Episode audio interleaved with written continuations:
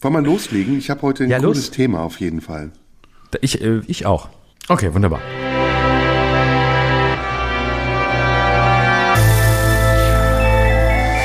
Schröder und Sumunju, der Radio 1 Podcast. Herzlich willkommen, liebe Zuhörerinnen und Zuhörer, zu einer weiteren Ausgabe unseres Podcasts Schröder und Somunju. Wir sind beide ganz heiß.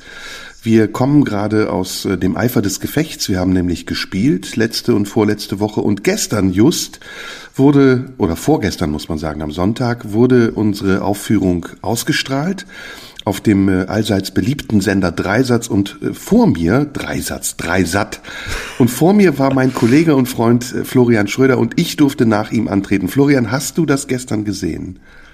Ich habe das gestern nicht gesehen. Ich weiß nur, dass es lief, aber ich äh, hatte keine Zeit. Ich hatte wichtige Termine und konnte nicht gucken, weil ich glaube, parallel lief Fußball. Das muss ich gucken. Du weißt, ich bin ein großer Fußballfan Oh, ja, und sobald. Fußball läuft, bin ich natürlich raus, was die Kultur angeht. Da ist mir ist mir die Kultur scheißegal. Wenn der DFB aktiv ist, dann äh, bin ich nicht mehr der der fröhliche Kleinkünstler, der die Kultur verteidigt. Dann bin ich ein Fußballfan. Wie ist das Spiel ausgegangen? leider nicht gesehen. Du, ich ha- hab's verpasst. Ich bin dann eingeschlafen, weil ich so ein großer Fußballfan bin. Lügner, Außerdem war's, Lügner. außerdem war's, war's Frankreich, Spanien und da sage ich, der eine ist unser Erbfeind und äh, der andere lebt von unserer Kohle. Äh, da kann man einfach nur vorher einschlafen. Ja, Mensch, schön, dass wieder eine Woche vorbei ist. Ich freue mich auf unser Ja. Gespräch. Ähm, Ich auch. Wir haben viel vor wahrscheinlich. Sollen wir direkt starten oder sollen wir noch ein bisschen Geplänkel voranschieben? Du, ich finde es immer ganz schön, wenn wir so ein bisschen locker einsteigen und nicht gleich so mit den harten Themen. Ich habe das Gefühl, unsere Zuhörerinnen und Hörer, wie du das ja zu Recht betont hast, freuen sich auch drüber, wenn das nicht gleich so ans Eingemachte geht mit den großen Themen, mit dem Deep Talk, sondern der kommt umso besser, wenn wir da noch ein bisschen aufschieben. Ich möchte an der Stelle auch nochmal Danke sagen an Dreisat, dass sie wirklich einen sehr sinnvollen Audience Flow hingekriegt haben. Übrigens, der Begriff Audience Flow, das muss man erklären, das ist im Fernsehen quasi, wenn zwei Sendungen hintereinander laufen, die wirklich viel miteinander zu tun haben. Also wo man weiß, dass das, was danach kommt, an das anschließt, was vorher kommt und man das Publikum nicht komplett umtauscht quasi. Das ist sehr gut, zum Beispiel funktioniert das am Montagabend, wenn eine Doku über Tiere in der ARD läuft und danach hart aber fair mit Frank Plasberg. Das ist immer genau das gleiche Publikum. Zuerst süße Eisbären und danach äh, der süße Frank. Also das passt zum Beispiel perfekt. Und äh, da hat sich Dreisat jetzt ohne Ironie gestern Abend wirklich Gedanken gemacht. Erst ich, dann du. Das fand ich sehr schön gemacht, dass wir beide hintereinander liefen. Und äh, Menschen, die deine Show gesehen haben, an, die wurden nicht am gleichen Tag aufgezeichnet, muss man sagen. Das heißt, wir haben uns dort nicht gesehen. Aber Leute, die deine Show gesehen haben, sagten, sie schloss sich auch inhaltlich quasi perfekt an mich an. Ja, das ist die Eiweißangleichung, von der wir schon ein paar Mal gesprochen haben. Und Ja. ich habe dich in meiner Show ja auch erwähnt. Lobend sogar. Genau, du hast gesagt, wenn es Ihnen hier nicht passt, dann gehen Sie zu Schröder unter dem Motto, ähm, da kriegen Sie, da hier kommt die harten, hier kommt der harte Stoff, aber wenn Sie es ein bisschen leichter haben wollen und nicht ganz so schlau sind, dann gucken Sie sich den an. Na, ich habe noch mehr gesagt. Ich habe gesagt, und ähm, wenn Sie sich schon von klugen Kabarettisten verführen lassen, dann äh, sollten Sie erst recht darauf achten, sich nicht von dummen Politikern verführen zu lassen. Also so in ungefähr sinngemäß.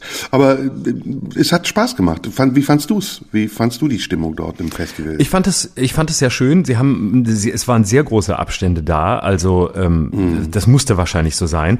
Und es hat halt auch mal wieder im Moment gezeigt, in welchem Chaos wir leben. Also bei Dreisat in Mainz, oben auf dem Lerchenberg im Zelt wird das ja aufgezeichnet.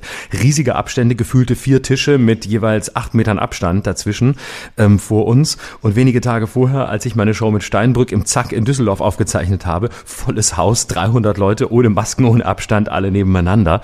Und ähm, ja, so geht's einem im Moment. Man fährt durch die Gegend und in jeder Stadt gilt irgendwie was anderes. Aber Ja. ich fand die Stimmung da sehr schön. Also man hat halt einfach wieder gemerkt, diese Abstände, das ist natürlich nicht so, wie wenn da 400 Leute eng nebeneinander sitzen. Aber ähm, ja, es sind natürlich auch sonst oft viele Honorationen da, die waren jetzt nicht da. Und das hat der Stimmung wiederum ganz gut getan. Ja, ja. Also ich habe zwei Themen, die ich besprechen möchte heute und ähm, du hast sicher auch was und ich gehe sogar davon aus, dass wir wieder Schnittmengen haben.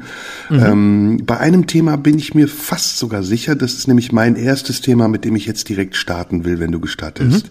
Bitte. Nämlich ähm, dem Aufstieg und Niedergang des Sebastian Kurz. Nein, da bin ich jetzt gar nicht drauf gekommen, dass du darüber reden willst. Das ist jetzt überraschend. Ich hatte geplant, da heute gar nicht drüber zu reden. Ich wollte eigentlich nur sagen, Servus auch an unsere Hörerinnen und Hörer in Österreich. Ich freue mich. Ich glaube, es läuft super bei euch. Es ist einwandfrei. Äh, Es, es ist einfach, es ist kein Sumpf. Es ist, es ist letztlich, ihr seid alle die Frösche und ihr wollt den Sumpf trockenlegen und es gelingt euch nicht. Fröhliche ja. Grüße. Also was sich ja jetzt äh, zeigt, ist, dass Österreich ein Land ist, das immer schon durchsetzt war von Korruption und die österreichische Politik, die ja ganz ähm, ähnlich manchmal ist wie die deutsche, aber auch sehr anders sein kann, eine Politik des stetigen Wechsels ist. Es gibt, äh, glaube ich, in keinem anderen Land äh, in Europa, vielleicht sogar weltweit, so viele unterschiedliche Koalitionskonstellationen wie in Österreich. Und das innerhalb kurzer Zeit. Man muss nur daran erinnern, dass Sebastian Kurz, bevor er jetzt mit den Grünen in eine Koalition gegangen ist, mit der FPÖ in einer Koalition war und davor mit der SPÖ. Also jede denkbare Variante ist schon durch und er hat sich meiner Meinung nach ziemlich lang an der Macht gehalten und es war aber trotzdem eine Frage der Zeit, bis auch er von diesem ganzen Skandal und dem skandalösen Umfeld der österreichischen Politik eingeholt wird. Und das ist jetzt passiert und es ist eigentlich ein Drama, weil Sebastian Kurz, der sich selbst immer so als Saubermann dargestellt hat, sich jetzt entpuppt als jemand, der im Hintergrund sehr bewusst und hinterhältig die Fäden gezogen hat, der versucht hat, das äh, auf eine fadenscheinige Art und Weise herunterzuspielen. Ich weiß nicht, ob du das ZIP-Interview gesehen hast und der dann mhm. relativ schnell erkannt hat, dass das sein, das vorläufige Ende seines steilen Aufstiegs ist, wobei ich glaube, dass es das vorläufige Ende ist, denn ich denke, er hat das taktisch sehr geschickt gemacht, er bleibt der Obmann, also der Vorsitzende der ÖVP oder der Violetten, wie sie sich ja jetzt nennen, und äh, wird wahrscheinlich auf eine Neuwahl setzen, um dann wieder als Kanzler zurück an die Macht zu kommen. Was denkst du? Also ich fand Sebastian Kurz immer einen der unsympathischsten und ähm, blasiertesten und tatsächlich auch ähm, ach irgendwie gefährlichsten Politiker so innerhalb Europas. Nicht weil er jetzt so gefährlich werden kann, weil er so viel Macht hat, sondern aufgrund dieses dieses ganzen Gestus. Also bei dem kann man wirklich sagen, ähm, um es mal deutlich zu sagen, äh, der hat sie wirklich alle gefickt. Ne? Also genau wie du sagst, SPÖ, FPÖ und dann mit den Grünen. Oder also, hat er sich ficken lassen? Also man weiß es nicht. Ich glaube, er hat sich eingebildet, sie alle gefickt zu haben. Und tatsächlich wurde er es aber auch. Also ich, also von der FPÖ wurde er es definitiv. Und guck mal, wir haben keine zehn Minuten und schon ist zum ersten Mal das Wort Ficken gefallen. Das heißt, wir ja. machen weiterhin unserem Ruf alle Ehre. So, Übrigens, ich habe unseren Deal eingelöst, bevor du weiterredest. Ne? Ich habe in einer öffentlichen Talkshow Pimmel gesagt. Und zwar schon nach in zehn welcher? Minuten. Ähm, Im Anschluss an unsere Aufzeichnung war ich bei RTL bei Steffen Halaschka und habe tatsächlich in Anlehnung an unser Gespräch hier das Wort Pimmel gesagt, was Zuschauer übrigens auch bemerkt haben. Hast du das direkt gesagt und äh, dich auf uns bezogen oder hast du es einfach nur gesagt? Ich erkläre es dir gleich, wenn es ums nächste Thema geht. Aber du wolltest okay. eben deinen Absatz fortsetzen. Bitte, ich habe dich unterbrochen. Genau, auf jeden Fall, auf jeden Fall ist Kurz einer, bei dem man sehr schön den, den Unterschied sehen kann zwischen, zwischen äh, äh Opportunismus und Flexibilität. Denn äh, man könnte natürlich sagen, ja klar, man muss ja heute koalitionsfreudig sein und man muss vor allem als Demokrat kommunikations- und äh, koalitionsfähig in alle Richtungen sein. Also das, was wir jetzt gerade in Deutschland äh, erleben, wenn alle mit allen reden sollen und so, das ist ja notwendig. Das ist quasi Koalitionsgespräche, wie sie sein müssen in Zeiten, in denen es keine wirkliche große Volkspartei, keine wirklich großen äh, Mehrheiten mehr gibt. Da müssen alle miteinander reden. Das ist Flexibilität. Aber bei Sebastian Kurz hatte ich immer das Gefühl, das ist reiner Opportunismus. Dem ist einfach scheißegal, mit wem er regiert. Der will einfach nur an der Macht sein. Der will einfach nur die Macht. Und ob er es mit der FPÖ macht oder mit der SPÖ, vollkommen wurscht. Ob, ob die Partner äh, über eine Ibiza-Affäre stolpern, eine, eine wirklich eine, eine Affäre, wo du ja denkst, das ist House of Cards fähig. Oder ob er selber ähm, irgendwelche äh, Umfragen faken lässt und dann eben im letzten Moment zurücktritt, aber trotzdem Parteivorsitzender bleibt. Ich finde das total unheimlich. Das ist der Inbegriff des Opportunisten. Das ist der Frank Underwood von Österreich.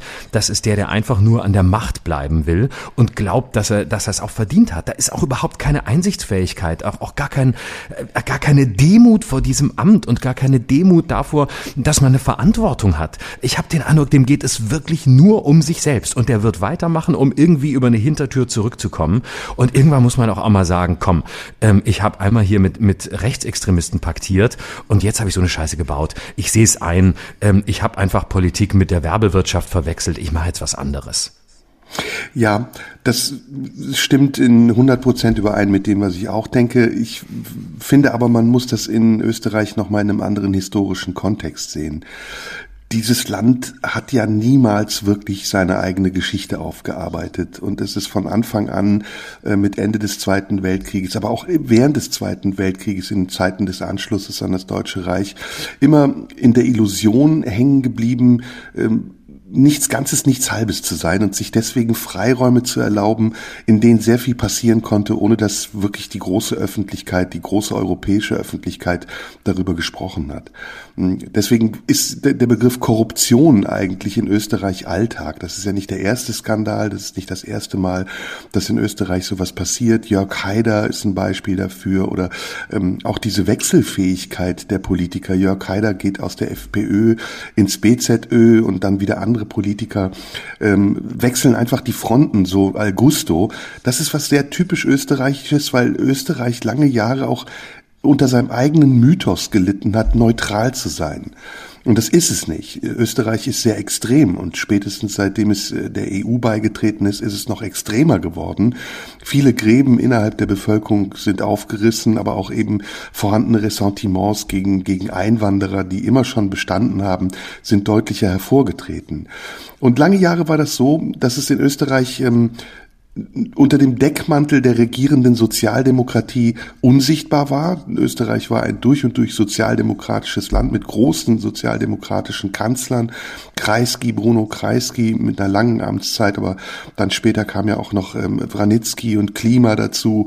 Und erst mit dem, mit der Machtübernahme der ÖVP ist diese korrupte Struktur dann nochmal deutlich herausgekommen und sie hat sich ja jetzt so weit etabliert, dass es bis in die höchsten Kreise geht was man ja eigentlich unvorstellbar findet. Ein Kanzler fällt über eine Affäre innerhalb von drei Tagen, die erstmal gar nicht wie eine Affäre wirkt. Also wenn man sich mit dem politischen Geschäft ein bisschen auseinandersetzt, dann weiß man, dass Parteien natürlich Anzeigen schalten oder auch in Redaktionen Einfluss nehmen, damit irgendwelche Umfragen so wirken, als würden sie zu ihren Gunsten sein. Aber was da passiert ist, also mit Steuergeldern aus dem Finanzministerium heraus, mit Chatverläufen, die belegt sind und Zerwürfnissen zwischen denen, die diese Chats geführt haben. Das ist eben, finde ich, etwas typisch Österreichisches, was jetzt rauskommt und was wahrscheinlich noch in der Zukunft so bleiben wird, weil ich glaube, es hängt nicht an den Personen, sondern es hängt an den Strukturen.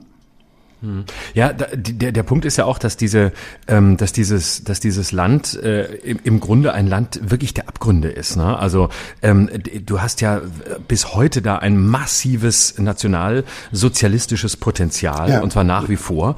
Also wenn man wenn man in, rausfährt aus Wien wirklich so in die in die ländlichen Regionen, ne, der, das ist ja unfassbar. Ne? Da, da eine eine Gegend, wo die FPÖ 25, 30, 40 Prozent hat, wo die Leute ähm, wirklich äh, keine Tabus kennen, auch was, was Fremdenfeindlichkeit angeht. Und Fremdenfeindlichkeit findet ja, beginnt ja in Österreich schon bei Deutschen. Also das ist ja das einzige Land, wo quasi wenigstens gleichberechtigt diskriminiert wird. Da sind einfach Deutsche genauso scheiße wie Leute aus der Türkei oder, mm. oder aus Syrien. Das ist einfach alles, mir sind Österreich und da kommt keiner rein.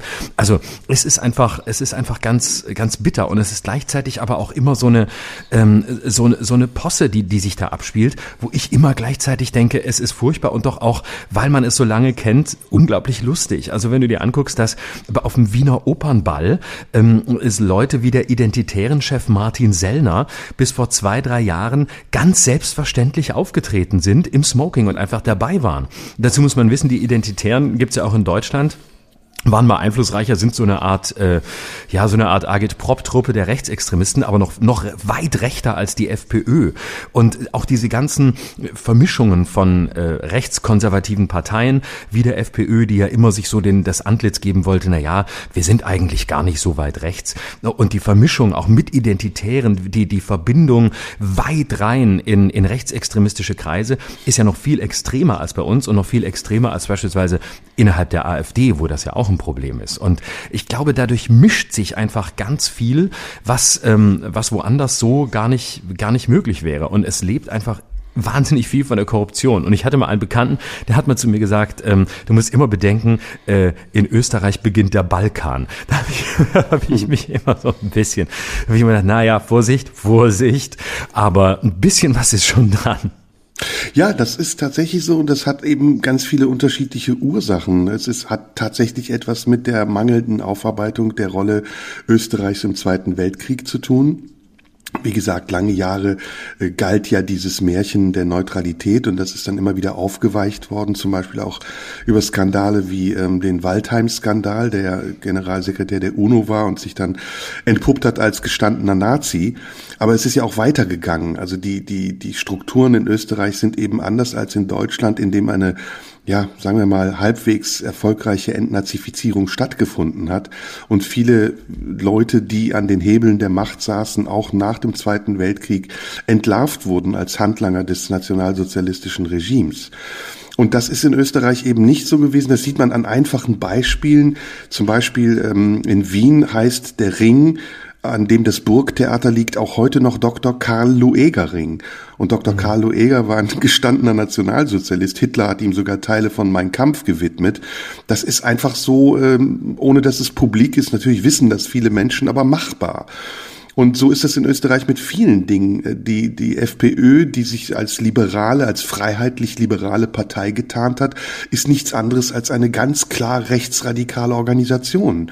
Ja. Und auch andere Parteien, die in Österreich äh, unter dem Deckmantel des Demokratischen agieren, das BZÖ zum Beispiel, dem ja äh, Westenthaler vorgesessen hat, nachdem Haider zurückgetreten ist, beziehungsweise die Parteien gewechselt hat und dann irgendwann als Landeshauptmann nach Kärnten gegangen ist. Auch das BZÖ ist eine, ist eine rechts, tendenziell rechtsradikale Partei, die diese Ressentiments, die in Österreich ja viel besser funktionieren als bei uns, immer wieder bedient. Also die, den Zustrom äh, der, der Migranten nach Österreich, welches natürlich als Frontland auch sich besonders bedroht fühlt, an der Grenze zu Slowenien, an der Grenze zu Tschechien und der Slowakei, aber eben auch viele andere Dinge, die dort viel extremer besprochen werden und werden können als bei uns in Deutschland. Insofern muss man sagen, ist diese historische Hypothek, die wir haben, auch ein Schutzmantel und ähm, eine Verantwortung, der wir gerecht zu werden haben, die man in Österreich oft übersieht.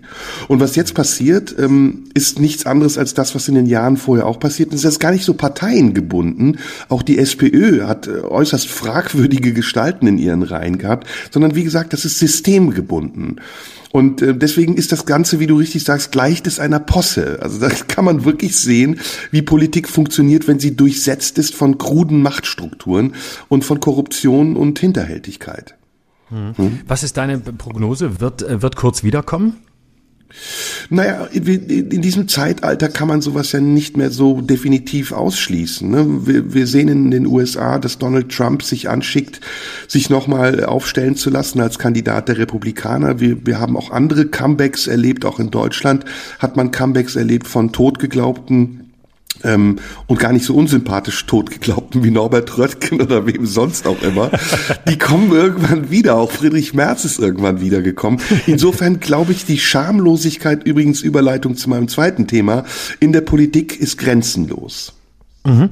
Da können wir gleich drüber reden. Ich muss noch kurz äh, noch ein bisschen was zu, zu Sebastian Kurz sagen, weil was man wirklich nicht vergessen darf, gerade jetzt, ähm, wo wir nochmal noch mal darauf hinweisen, wie dann doch die Unterschiede zwischen Deutschland und Österreich sind, auch im positiven Sinn, ähm, muss man doch darauf hinweisen, dass es sehr, sehr viele Stimmen gab im Lauf der Zeit, die gesagt haben, wir brauchen einen deutschen Sebastian Kurz. Und zwar nicht nur die Bildzeitung, die natürlich da vorne weggelaufen ist und es immer wieder gefordert hat, sondern auch innerhalb der CDU gab es diese Stimmen. Jens Spahn hat es gefordert, Paul Ziemiak, immer immer wieder haben sie gesagt, so einen bräuchten wir. Genauso einen, so einen jung dynamischen, konservativen, der genauso flexibel, nein, opportunistisch ist, aber genauso eine Figur brauchen wir. Und das ist, da sieht man schon, dass ähm, auch wenn wir hier andere Strukturen haben und auch wenn es hier nicht so zugeht wie in Österreich, dass es da ein gefährliches Potenzial gibt hinsichtlich der Begeisterung, ähm, wenn eine solche Figur auftritt. Und wieder mal haben wir dieses, dieses Prinzip, da wird einer zum Messias erhoben, weil er jung ist, weil er er dynamisch ist, weil er irgendwie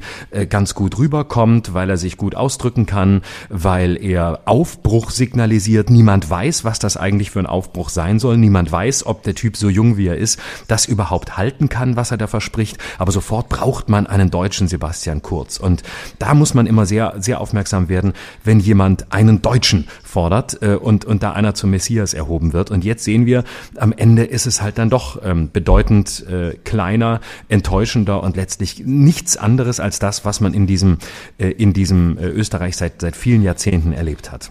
Na, ich und glaube, dann, die, ja. Ja, bitte, nee, mach du zuerst, weil ich wollte noch was anderes anschließen daran. Ja, ich wollte nur eine Prognose abgeben. Also ich glaube, es wird zu Neuwahlen kommen. Und bei den Neuwahlen äh, wird die SPÖ die Mehrheit erringen und vielleicht sogar mit ähm, den Grünen dann in eine neue Koalition gehen. Mhm. Und dann war's das erstmal für kurz, bis er in ja. vier Jahren wiederkommt. Ja. ja. Aber was, was ich äh, nämlich genau im Anschluss daran sowieso mit dir besprechen wollte, oder deswegen vielleicht noch bevor wir auf Grenzen losgehen, ähm, ich habe mir oft in diesen Tagen wieder Gedanken gemacht, ähm, hängt vielleicht die politische Struktur in Österreich, die man zu Recht wortreich kritisieren kann, äh, auch damit zusammen, dass Österreich ein Land ist, aus dem ganz beeindruckende Kunst kommt. Und zwar schon sehr lange lange Zeit. Ähm, das frage ich mich immer wieder. Also ähm, welchen Zusammenhang gibt es da zwischen, zwischen Politik und Kunst? Also wenn man mal in unserem unmittelbaren Bereich äh, anfängt, ähm, es gibt ganz großartige Komiker aus Österreich. Es gibt äh, Josef Hader, es gibt Alfred Dorfer, es gibt Klaus Eckel und man könnte noch unendlich viele andere nennen.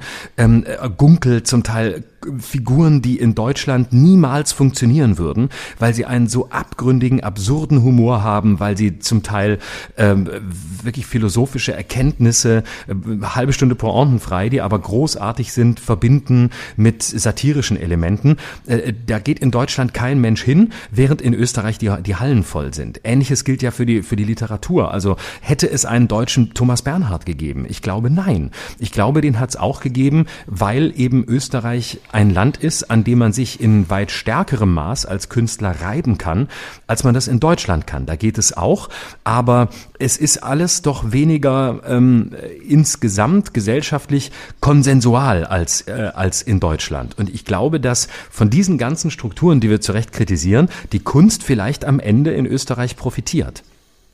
Ja, die, die Kunst ist anders in Österreich, das sehe ich auch so. Und du hast ja jetzt viele Namen genannt. Ähm, Schnitzler fällt mir auch noch ein. Ähm, das ist, liegt zum einen, also das ist meine Meinung, ich weiß nicht, ob sie richtig ist, daran, dass dieses Land auch eine ganz andere Struktur hat. Es ist eine zentralistische Republik. Wien steht über allem. Die Kultur in Wien ist anders als die Kultur in Innsbruck oder in der Diaspora. Und was in Wien besprochen wird, ist ähm, metropolistisch, das ist großstädtisch, das ist weltstädtisch, und während in, in den Resten, im, im Rest des Landes, in den anderen Teilen es sehr dörflich zugeht. Und diese Mischung, diese brisante Mischung eigentlich ist etwas sehr Förderliches für gute Kunst. Das ist ja bei Thomas Bernhard, finde ich, besonders gut ähm, zu sehen, aber das ist auch bei anderen. Also äh, zum Beispiel einer der beliebtesten österreichischen Dramatiker der Vergangenheit ist ja Johann Wilhelm Nestroy, den wir in Deutschland kaum spielen. Das ist, funktioniert gar nicht in Deutschland, weil einfach die Art, wie erzählt wird, eine andere Art ist. Also dieses Bohämige, was in Wien ist, dieses, ähm, was ich eben großstädtisch weltmännische genannt habe, im, im Verhältnis zu dem äh, auch in der herablassenden Ansicht zu dem, was im, im Umland passiert, das ist etwas, was in Österreich eine sehr starke Kraft auch in die Literatur und in die Kunst hineinstrahlt.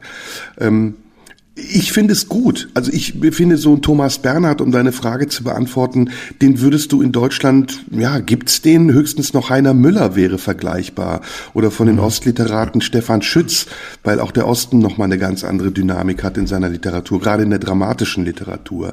Aber das ist das Besondere an Österreich und das ist, wie du richtig sagst, ambivalent. Also wir haben auf der einen Seite diese, diese, diese verkrusteten Strukturen von Korruption und dem, was wir eben genannt haben, von auch lokaler Rivalität. Und dann auf der anderen Seite haben wir dieses komplett andere, also dieses, dieses äh, weitläufige und offene und, und auch ähm, kritikfähige. Also was Thomas Bernhard über die Österreicher sagt, das ist ja zum Beispiel auch so ein Element des Österreichischen, sich selbst so zu kritisieren. Ne? Also ja. in, in, in den Texten, die Bernhard schreibt, ist er so österreichfeindlich, das könntest du, glaube ich, in Deutschland nicht unangegriffen machen. Und das finde ich das sehr, sehr schön. Ne? Ja, das konnte er aber in Österreich auch nicht. Also da gab es ja auch immer wieder äh, Versuche, ihn zu, ihn zu verbieten und äh, massivste Proteste gegen, gegen Theaterstücke, die er gemacht hat. Also äh, eins der besten und im Grunde genommen auch tatsächlich immer noch aktuellsten ist ja, als er ähm, 50 Jahre nach dem Anschluss Österreichs an Deutschland äh, 1988 äh, das wunderbare Stück Heldenplatz inszeniert hat, ähm, benannt nach dem Wiener Heldenplatz, wo er im Grunde die, die These vertritt, ähm, dass Österreich heute genauso braun ist wie damals 1938 und äh, diese, diesen Anschluss Österreichs quasi 50 Jahre später in die Gegenwart holt unter den damals geltenden Bedingungen. Eine wundervolle Idee, ein, ein brutal äh, böses Stück und ähm, auch damals gab es ja, hat man ihn ja versucht, des Landes zu verweisen, wo, weil er, weil, weil er sowas gemacht hat. Also die Österreicher sind darin dann auch, darin dann auch wieder provinziell und können damit auch überhaupt nicht umgehen, wenn sie in dieser Art und Weise angegriffen werden. Aber ähm, es gibt einfach diese, es, es gibt einfach diese, diese großartige ähm, Kunst dann auf der anderen Seite. Und ich glaube, ich, ich glaube, das ist, ähm, das hat sich bis heute in der Struktur gar nicht so verändert. Es gibt nur keinen neuen Thomas Bernhard mehr, der in der Art und Weise gegen Österreich vorgeht. Und der Bernhard hätte nur wirklich, ähm, äh, das, es gibt diese wunderbar, es gibt eine wunderbare Interviewreihe mit ihm äh, im ORF, wo er ähm, die, oh, die kann ich an der Stelle mal empfehlen. Ich weiß nicht, ob du die kennst. Ähm, ich kenne sie. Mhm. Christa, wie hieß die Christa Heinzmann oder so ähnlich hat die gemacht. Sind drei Teile. Der Ursprung bin ich selbst. Ähm, äh, Thomas Bernhard ein Widerspruch. Das sind die beiden Dokus und da gibt's noch so ein, also nach seinem Tod äh, quasi so eine Biografie.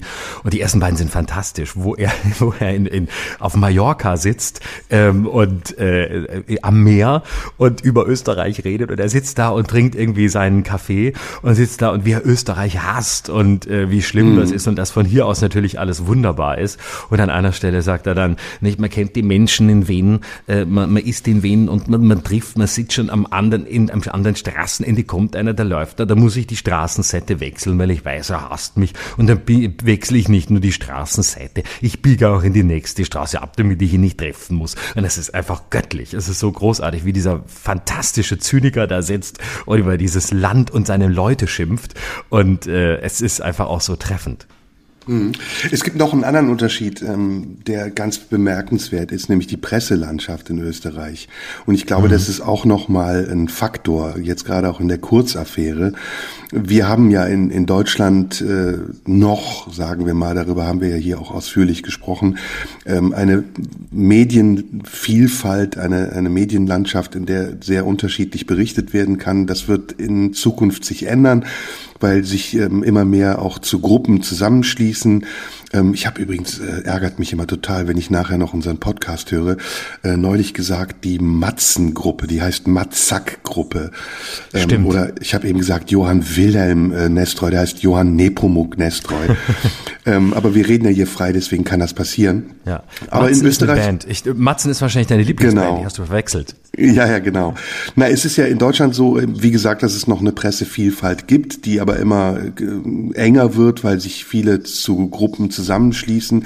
In Österreich ist das zwar ähnlich, aber in Österreich gibt's diese Vielfalt nicht. Da gibt's die große Macht der Kronenzeitung, die ähm, ähm, ja aufgekauft wurde von einem von einer deutschen Verlagsgruppe, ähm, die bestimmt sozusagen erstmal was Boulevard, was Tagesthema ist, aber auch eben was skandalöse Themen sind, die dann durch die Mangel genommen werden. Dann gibt's die kleine Zeitung in Graz, und, ja eine unwesentliche Konkurrenz. Und darüber hinaus gibt's eben die großen Blätter, den Standard, der jetzt hier an dieser Affäre auch beteiligt war. Österreich, das ist ein neueres Blatt, ein konservatives Blatt. Und das war's dann schon fast. Und auch der ORF, äh, die die großen Medienhäuser, die sind in der Hand von einzelnen wenigen Leuten und da liegt es natürlich nahe, dass gerade in so einem kleinen Land wie Österreich die Verbindungen schneller sind und auch manchmal unsichtbarer und ähm, etwas manipulierter, als sie es bei uns sein können. Ähm, in, in Berlin, in Köln, in Hamburg, in Frankfurt, in München, das sind ja alles eigene Zentren, eigene Pressezentren auch, in denen unabhängige Meinung betrieben wird. Und das führt eben dazu, dass wir in Deutschland auch ganz andere Debatten führen können und Diskurse austragen können, die zu anderen Ergebnissen führen als in Österreich, während eben in Österreich ein kleiner Anstoß manchmal reicht, um große Effekte zu erzielen. Und das erklärt meiner Meinung nach auch, weshalb diese Affäre, übrigens auch die ähm, Ibiza-Affäre, so schnell sich entwickelt hat. Das ist ja, ist ja, ja. ungewöhnlich eigentlich. Ne? Genau. Kurz hätte ich auch sagen können, ich will einen Untersuchungsausschuss haben. Aber er schien sich offenbar auch dessen bewusst, dass die Macht der Medien so groß ist, dass sie ihn wohl oder übel innerhalb kürzester Zeit stürzen würden.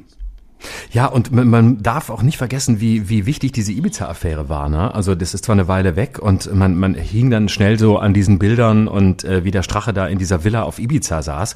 Aber wenn man sich nochmal vergegenwärtigt, was der in diesem Video gesagt hat, dass der, dass der wirklich der Auffassung war, äh, dass er die Kronenzeitung kaufen muss, äh, damit er die Wahl gewinnt. Wenn er da mehr Prozente hält, äh, dann kann er das schaffen. Also stell dir mal vor, in Deutschland was ja stimmt, würde die... Was stimmt. Ne? Genau. Ne? Also hat er ja Wahrheit gesprochen. Mhm. Richtig. Richtig. Und das wäre vielleicht, äh, es war da nicht möglich, aber es wäre in Österreich noch eher denkbar gewesen als in Deutschland. Also wenn du dir vorstellst, analog wäre ja einer aus der AfD würde, sa würde sagen, wir kaufen uns die Bildzeitung. Also das wäre undenkbar. Und bei allem, was man gegen die Bildzeitung sagen kann, das ist in Deutschland nicht machbar, dass einfach eine Partei ähm, versucht, zum Mehrheitseigner zu werden und damit äh, die Wahl äh, zu gewinnen. Und in Österreich ist es denkbar. Und es zeigt aber auch eine ganz moderne Form auch ähm, des, des Präfaschistoiden, nämlich äh, zu sagen, na ja, im Zweifel Zweifel äh, gucken wir, dass, dass wir die Zeitung komplett kontrollieren. Und äh, Strache sagte das ja auch im Video. Äh, wir, ähm, dann holen wir, da, da schmeißen wir drei raus und da setzen wir drei von uns rein und schon haben wir es und schon gewinnen wir die Wahl. Und äh, das zeigt halt auch diese, das, das zeigt, wie aktuell diese, dieses ganze gefährliche Gedankengut ist, ähm, dass man gerne so in der Vergangenheit lässt und denkt, ja, das wäre ja heute so alles nicht mehr möglich. Ähm, wenn ein paar Stellschrauben verschoben werden, ist es eben doch möglich. Das ist aber die Zeitachse, die in Österreich immer verschoben war. Österreich war immer auch Präzedenzfall für Entwicklungen in Europa. Also der ähm, Zuwachs der faschistoiden Stimmen in Österreich, die sich dann in bürgerlichen Parteien getarnt haben, das war schon weit vor ähm, anderen Ländern in Deutschland Normalität. Ähm, Haider hat Ende der 80er äh, Sprüche abgelassen, die wären hier undenkbar gewesen. Und ähm, deswegen war Österreich auch immer ein Präzedenzfall, übrigens auch historisch. Also äh, Hitlers Vorzeit in Wien in, in dieser Metropole, die er ja in Mein Kampf sehr ausführlich beschreibt, ist eine Vorgeschichte zu dem, was dann später auch in, in Deutschland passiert ist. Und gleichzeitig ist aber Österreich auch immer, deswegen sage ich, es ist eine verschobene Zeitachse, ein Land, in dem Dinge auch sich später entwickeln als bei uns, weil sie sich langsamer entwickeln. Also es ist sozusagen im Ursprung immer der Zeit voraus und in der, in der Entwicklung hinkt es der Zeit hinterher.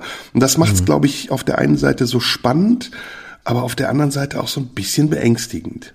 Total. Und wenn man sich allein anguckt, so eine Diskussion wie die übers Rauchverbot, ne? also wo man ja hier relativ schnell einig war, okay, Rauchverbote in Restaurants sind einfach sinnvoll und ähm, dann wurde das beschlossen, dann gab es natürlich ein paar Leute, die sich aufgeregt haben, aber es war im Kern äh, keine grundsätzliche Diskussion. In Österreich war das erstmal Jahre später erst der Fall. Ich glaube, ich sage jetzt gefühlt, weil ich es nicht genau weiß, mindestens fünf oder zehn Jahre. Und ich erinnere mich, als ich mal in Österreich war, ähm, da war hier schon lange Rauchverbot, bin ich mal irgendwo aufgetreten, äh, auf der österreichischen Seite des des Bodensees und da wurde einfach geraucht in einem Restaurant. Und als es dann verboten wurde, war das eine riesige Diskussion. Äh, kann man einfach das Rauchen in Restaurants verbieten? Was soll das? Puritanismus? Ähm, äh, was ist das für eine verdammte politische Korrektheit, die sich da durchsetzt? Und es waren aber auch innerhalb der Diskussion tatsächlich nachdenkenswerte Punkte, die da dann angesprochen wurden. Also nicht nur so klassische Pro-Raucher-Argumente, sondern auch so, ja, was ist das eigentlich für ein Kulturverlust? Welche Rolle spielt eigentlich Genuss in unserer Gesellschaft? Und ähm, warum äh, müssen jetzt diejenigen, die das Rauchen erlauben, ähm, extra Schilder anbringen, dass es hier erlaubt ist? Warum ist es nicht normal, dass es erlaubt ist und dort, wo es verboten ist, wird es ausgehängt? Das waren dort ganz andere Debatten als hier. Und ähm, in diesen ganzen ähm, Diskussionen, die man dann als so ein bisschen komisch bezeichnen kann oder wo man denkt, was wird hier eigentlich äh, aufgehängt, was wird hier eigentlich als wichtig bezeichnet, kann man dann doch sagen, ja, bei dem, was da abfällt an Argumenten, sind doch manchmal welche dabei, die, die nachdenkenswert wert sind und wo man sich doch noch mal andere Fragen stellt, die die wir äh, in äh, Kontinentaldeutschland dann eher nicht stellen. Ja, ich habe direkt ähm, im Anschluss ein Thema, was ähm, ich glaube ich dazu passt oder passen könnte. Ich will dir natürlich ungern oder ich will dir eigentlich den Vortritt lassen, aber ich sage in Klammern ungern, weil ich glaube, ja, nee, dass es ein ganz großes Thema ist. Ja, mach ich ruhig. Ich würde gerne mit dir über das Paar aus Neid und Scham sprechen. Mhm. Weil ich ähm, ähm, darüber nachgedacht habe, ich, ich weiß nicht, ob du diese Bewegung mitbekommen hast in Berlin. Es gab ja Demonstrationen, weil eine Frau sich in einem Park oben ohne ähm, gezeigt hat und dann von der Polizei angehalten wurde, sich doch etwas überzuziehen. Und daraus ist ja jetzt so eine Art Bewegung entstanden. Ich weiß nicht, wie sie heißt, Free Tits oder keine Ahnung, was auch immer.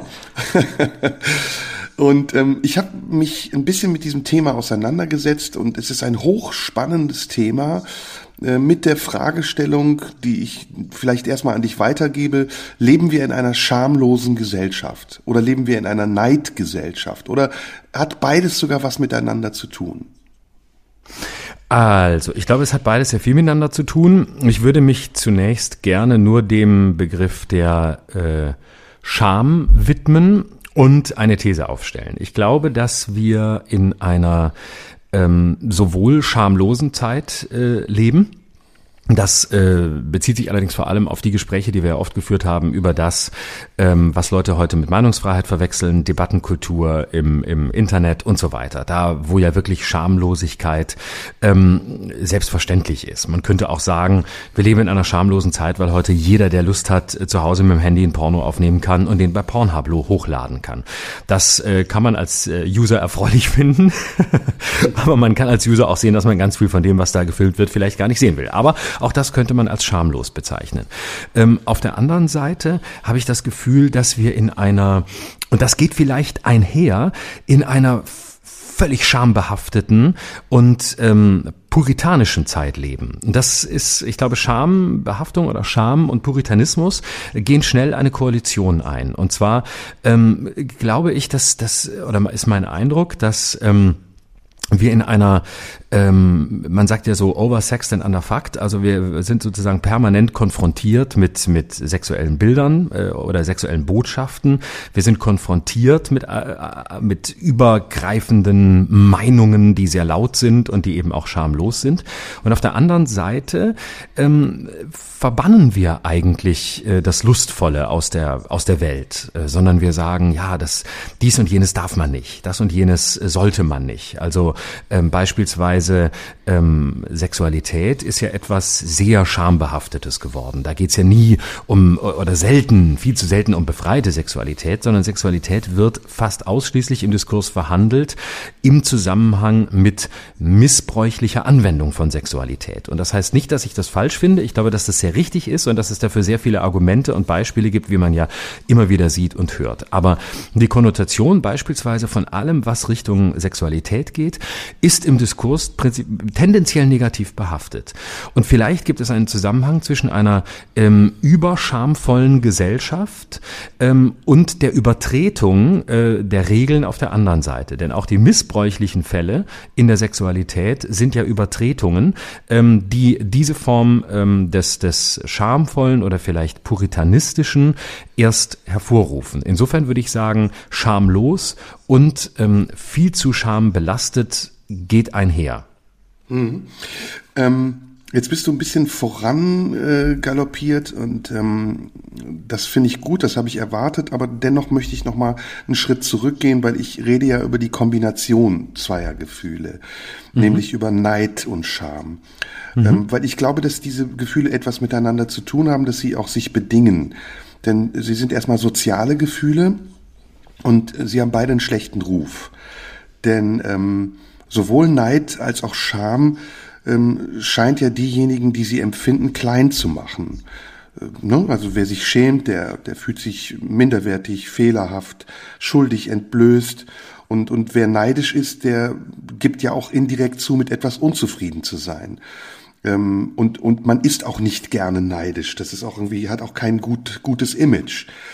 Deswegen ähm, auch wenn das jetzt so ein bisschen weit hergeholt sich anfühlt, habe ich das Gefühl, diese beiden Komplexe haben etwas miteinander zu tun. Und wenn man so ein bisschen, ich habe das gemacht, ein bisschen recherchiert, dann sind das natürlich Themen, die schon seit Ewigkeiten besprochen werden von, von den Philosophen, die wir hier immer gerne erwähnen. Also natürlich auch von Aristoteles oder von Spinoza oder von Descartes. Also da kannst du ganz viel Nietzsche, da kannst du ganz viel nachlesen, bis aber auch hin äh, zu Kirchenpersonen ähm, wie Thomas von von Aquin oder wen auch immer, die das immer wieder besprochen haben, woher das kommt und was das bedeutet. Ich will das jetzt auch gar nicht zu weit ausführen, ich will das eher anwenden auf etwas. Und es hat mhm. mit dem Thema, was wir eben besprochen haben, zu tun und auch mit dem Thema, was ich danach gesagt habe.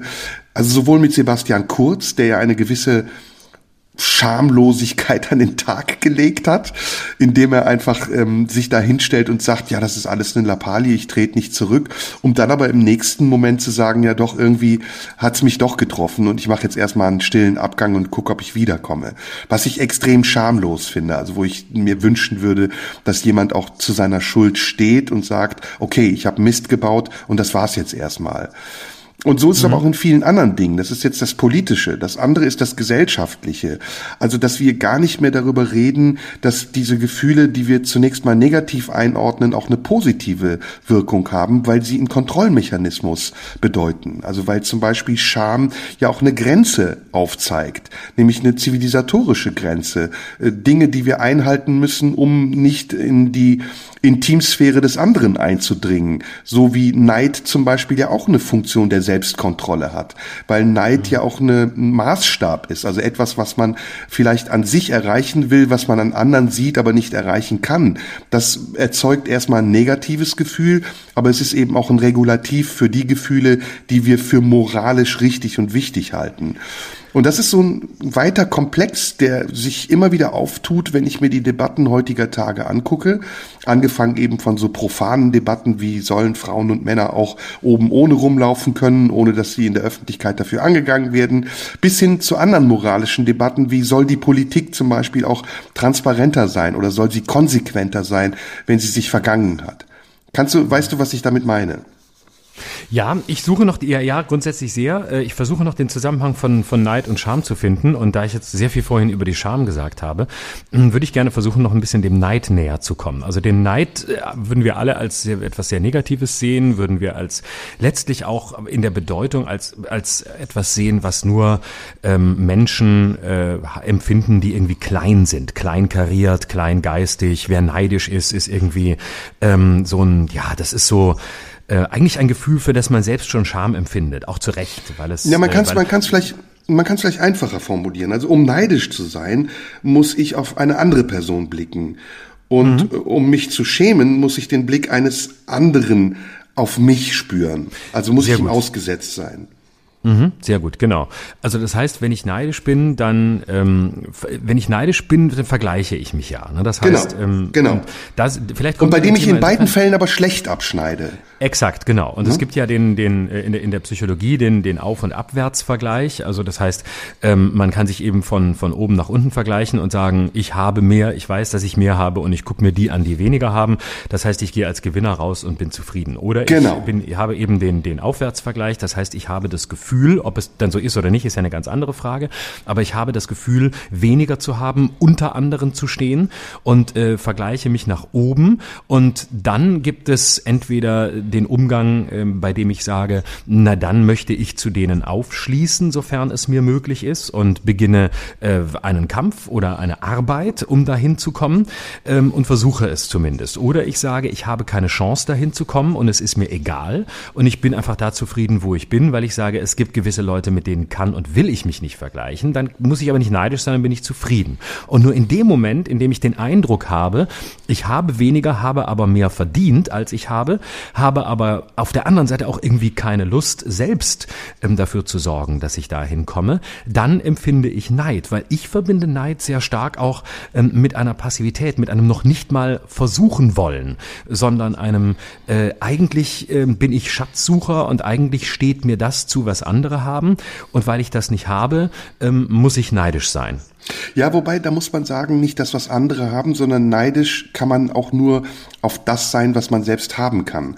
Also ein Bäcker mhm. äh, kann nur auf den Bäcker neidisch sein und nicht auf den König. So wie mhm. man auf den Reichtum von Donald Trump auch nicht äh, neidisch sein möchte.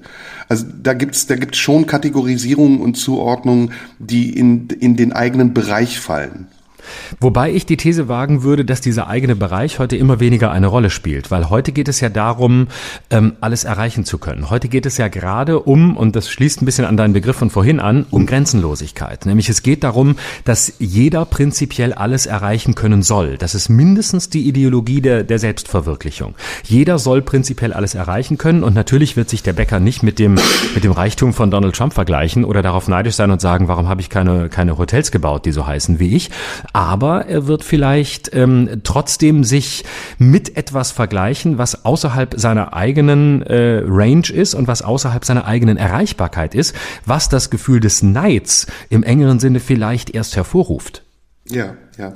Aber da ist eben auch die Ambivalenz, von der ich eben gesprochen habe, und da muss ich dann wieder auf Aristoteles zurückkommen, der bei mir jetzt sowas ist wie bei dir Kant. Ähm, äh, Aristoteles nennt das uneigentliche Tugend. Also äh, eine Tugend, weil sie einem anzeigt, wenn man etwas Schimpfliches tue. Ja, also etwas, ähm, Neid ist ja auch etwas, was ein Ziel beinhaltet, ne? anders sein zu wollen, als man ist, so sein mhm. zu wollen wie das, was man begehrt. Und deswegen mhm. ist es in irgendeiner Form ja auch was sehr Produktives und Positives, also Tugend, aber zugleich ist es eben mit etwas verbunden, wofür man sich schämt, also was Schimpfliches, weil man eben jemand anderen für etwas beneidet. Mhm. Ich will, ich will mal weg von dieser Theorie auf was anderes kommen, weil ich, das war sozusagen meine, meine Grundmotivation ausgehend von dieser Nacktheitsdebatte, die an sich ja auch nochmal sehr, sehr interessant ist, weil da ganz viele Dinge in einen Topf geschmissen werden. Äh, zum Beispiel dass die weibliche Brust äh, im Gegensatz zur männlichen Brust ein sekundäres Geschlechtsmerkmal ist ähm, und dass das eine ganz andere Bedeutung hat für äh, in der Öffentlichkeit jedenfalls in einem zivilisatorischen Kontext als äh, wenn man es jetzt alles egalisiert und sagt du Mann und Frau ist alles easy ist alles gleich da spielt das überhaupt keine Rolle wer sich wann wo wie warum auszieht. Das ist aber eine andere Debatte. Ich glaube da müssten wir noch mal in eine neue Sendung einsteigen. Hm. in, in dem Zusammenhang spannende Debatte? Super spannende Debatte. Können mhm. wir vielleicht vielleicht am Schluss einbauen, weil ich wollte mit dir nämlich tatsächlich auch in dem Zusammenhang über Desmond Morris sprechen. Ich weiß nicht, ob du den kennst. Ähm, ja. Britischer Soziologe und Philosoph, der das ähm, in den 70er Jahren sehr beliebte Buch Der nackte Affe geschrieben hat. Mhm. Ähm, das ist, ein Buch über die ähm, Evolutionsgeschichte zwischen Mensch und Affe und da gibt's ganz viele Vergleiche und da gibt's unter anderem sehr interessante Theorien, die mittlerweile aber auch nicht mehr so ernst genommen werden, die damals aber sehr ernst genommen wurden, wie zum Beispiel eben auch die über die ähm, sexuellen Geschlechtsmerkmale zwischen Mann und Frau. Aber das machen wir vielleicht am Schluss, weil es dann wieder in, in einen Bereich geht, wo wir uns sehr gut auskennen. Bleiben wir Pimmel, in dem Bereich. Pimmel, Pimmel, Pimmel, Pimmel, Pimmel, genau. Nein, ich, ich bin darauf gekommen. Freuen Sie sich, meine Damen und Herren. Warten Sie auf den Pimmel am Schluss der Sendung. Wird er kommen, bleiben Sie dran bis zum Schluss. Der Pimmel kommt, aber noch nicht jetzt. Äh, ich, ich bin oder ich würde gerne mit dir so in diese Richtung gehen. Ähm, das habe ich ja gesagt, schamlose Gesellschaft. Also wo mhm. sind unsere Grenzen? Also wo hören wir auf, Dinge zu tun, für die wir uns eigentlich schämen müssten? Oder wie, die wir sogar aus niederen Motiven heraus tun, wie neidisch zu sein auf etwas. Gibt es diese Grenzen noch oder lösen wir die gerade alle auf oder haben gar keinen Einfluss mehr auf die Grenzen. Hm.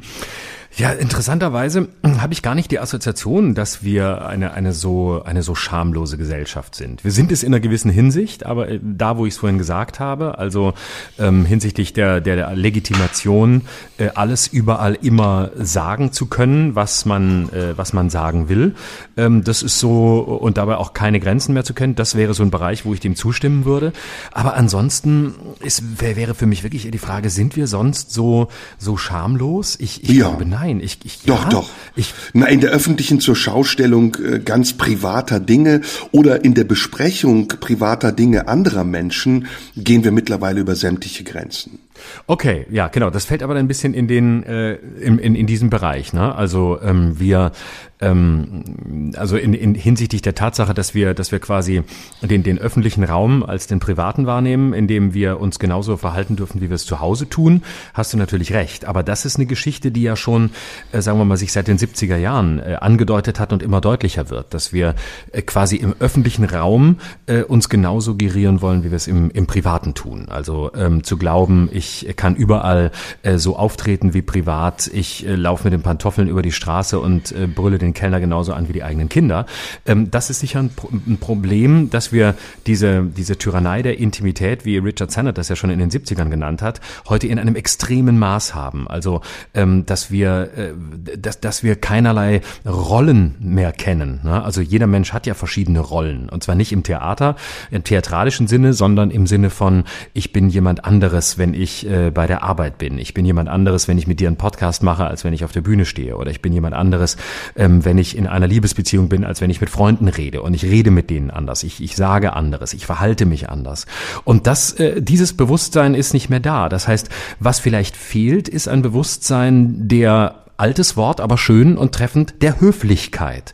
Und Höflichkeit klingt immer so ein bisschen spießig, so als äh, würde man äh, quasi einen Knicks machen und äh, irgendwie äh, stramm konservativ sein. Aber ich verbinde damit zum Beispiel überhaupt nichts, äh, überhaupt nichts äh, äh, institutionalisiertes oder oder reaktionäres, sondern letztlich eine Form des Respekts im gegenseitigen Umgang, die im öffentlichen Raum eben deutlicher ist als im privaten. Übrigens auch etwas, was die Österreicher auf der positiven Seite viel mehr mehr beherrschen als wir. Also sich verkleiden, sich anders, äh, sich anders darstellen, ähm, äh, Gesten äh, des sich selbst anders werdens äh, öffentlich zu zeigen, gibt's da auch viel stärker als in Deutschland. Das heißt, ähm, in der Hinsicht sind wir sicher, sind wir sicher schamlos, weil wir sowas wie einen Respekts- oder Höflichkeitsverlust haben.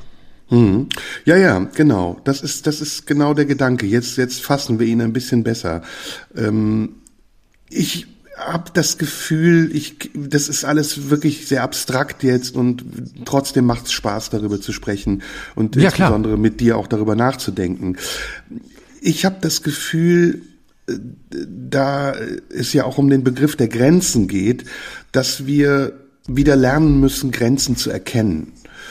Und ein großes Hindernis dabei, diese Grenzen zu erkennen und sie einzuhalten, ist ja diese suggerierte unendliche Freiheit, die wir haben, wenn wir uns im öffentlichen Raum äh, bewegen. Wobei das ja nur eine suggerierte und, und scheinbare unendliche Freiheit ist, denn in Wirklichkeit gibt es da ja auch Grenzen, moralische Grenzen, ethische Grenzen, ähm, aber auch Grenzen des Anstands und des Schams, dass man sagt, okay, bis hierhin und nicht weiter. Und so oft, wie ich in letzter Zeit wahrgenommen habe, dass diese Grenzen überschritten werden, weil Menschen eben auch ihren, ihrer Lust am Voyeurismus äh, erliegen, weil sie ihrer, ihrer Lust daran, Dinge ähm, auszutragen, auch manchmal erliegen, in der Öffentlichkeit sich zu verbünden mit anderen, die vielleicht ähnlich wie sie denken, so, so oft fehlt es uns auch an irgendetwas, was uns Einhalt gebietet in dieser Dynamik, an irgendeiner inneren Stimme, die sagt, okay, ich muss nicht wirklich bis ins letzte Detail wissen, was passiert ist. Oder ich muss nicht bis ins letzte Detail hinterfragen und schon gar nicht öffentlich besprechen, was ich davon halte, was passiert sein könnte. Und das ist, das ist Anlass zu ganz vielen kleinen Skandälchen, die dann in so einem Vermutungsbereich hängen bleiben, in dem es gar nicht mehr darum geht, ähm, etwas zu bewirken. Das wird immer dem Ganzen vorangestellt. Also hehre Motive wie Emanzipation, die Bekämpfung von äh, Sexismus oder Rassismus, das klingt immer so gut, aber in Wirklichkeit sind das nur Vorwände, weil ich glaube, dass dahinter nicht wirklich ein ernsthaftes Anliegen steckt, ein aufklärerisches, ein dauerhaftes, nachhaltiges Anliegen für seine Interessen einzutreten und damit vielleicht auch die Welt zu verändern, sondern es ist erstmal eine Lust, es ist ein Spaß daran, so weit zu gehen, wie man kann und zu gucken, was passiert, wenn man diese Grenzen überschreitet. Und das ist etwas, was im Kern mit ganz vielen Dingen zu tun hat, die wir besprechen.